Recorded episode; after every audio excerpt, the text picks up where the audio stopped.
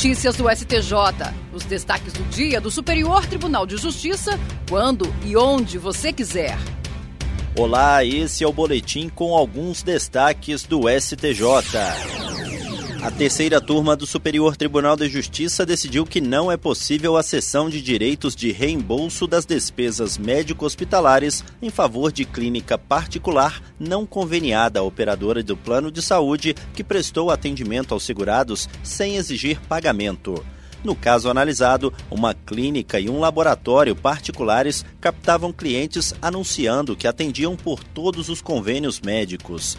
Ao chegarem nos estabelecimentos, os pacientes eram informados de que os atendimentos e os exames eram feitos na modalidade particular, mediante reembolso a ser solicitado pelas próprias empresas às operadoras de plano de saúde. Não se exigia que os pacientes pagassem para depois requererem o reembolso às operadoras. Diante de uma série de solicitações de reembolso de despesas médicas, uma operadora de plano de saúde ajuizou a ação contra as duas empresas, buscando obrigá-las a veicular na mídia a informação de que prestavam apenas serviços particulares. Além disso, a operadora pediu que a clínica e o laboratório fossem proibidos de pedir reembolso em nome dos pacientes o Tribunal de Justiça de São Paulo negou o provimento aos pedidos sob o fundamento de que não haveria ilegalidade na cessão dos direitos de reembolso para a prestadora de serviço. No STJ, o colegiado da terceira turma deu parcial provimento ao recurso da operadora de saúde. O relator, ministro Marco Aurélio Belize, destacou que, de acordo com a legislação, o reembolso deverá ser realizado nos limites das obrigações contratuais e de acordo com as despesas efetuadas pelo beneficiário. Para ele, o termo de cessão de direitos firmado entre as duas empresas e os clientes da operadora operou-se sem objeto, o que torna nulo de pleno direito. A quarta turma do Superior Tribunal de Justiça reafirmou o entendimento de que os juizados especiais podem processar e julgar ação de cobrança movida por associação de moradores quando o valor da causa não ultrapassar 40 salários mínimos. O caso analisado foi um recurso da Associação dos Proprietários de Lotes no loteamento Núcleo Urbano Lajeado Portal dos Nobres, contra a decisão do Tribunal de Justiça de São Paulo, que extinguiu a ação de cobrança da entidade, que é a Associação Civil, perante o Juizado Especial, por ausência de previsão no artigo 8 da Lei 9099 de 1995 para que pudesse demandar nesse juizado. O colegiado da quarta turma deu provimento ao recurso da associação.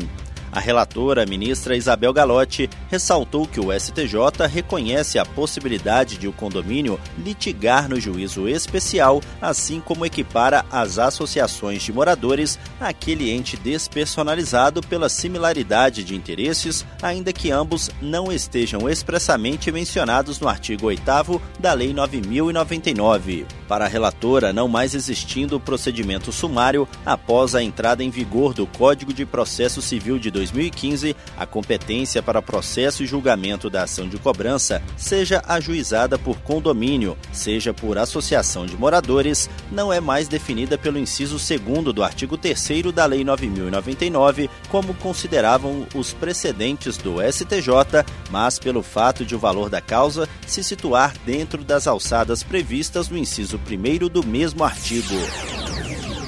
O Superior Tribunal de Justiça enviou ofício a todos os tribunais de justiça para que sejam encaminhados até o dia 31 de maio os nomes dos interessados em concorrer às duas vagas abertas na Corte destinadas a magistrados e magistradas estaduais em razão da aposentadoria do ministro Jorge Mussi e do falecimento do ministro Paulo de Tarso Sanseverino. A terceira vaga a ser preenchida no STJ, aberta em virtude da aposentadoria do ministro Félix Fischer, é reservada pelo sistema de alternância a um membro da advocacia. Em reunião realizada no dia 9 de maio, o Pleno do STJ, por unanimidade, marcou para o dia 23 de agosto a sessão destinada a formar, no caso das duas vagas reservadas a desembargadores estaduais, uma lista com quatro nomes.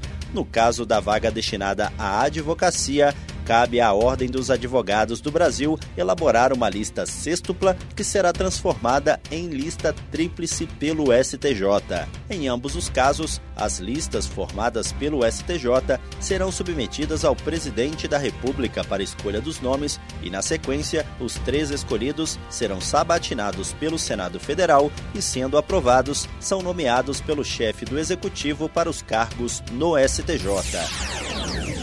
E esse foi o STJ Notícias de hoje. Se quiser ouvir mais, acesse o Spotify ou o SoundCloud do STJ. Tchau, tchau. Notícias do STJ, uma produção da Secretaria de Comunicação Social do Superior Tribunal de Justiça.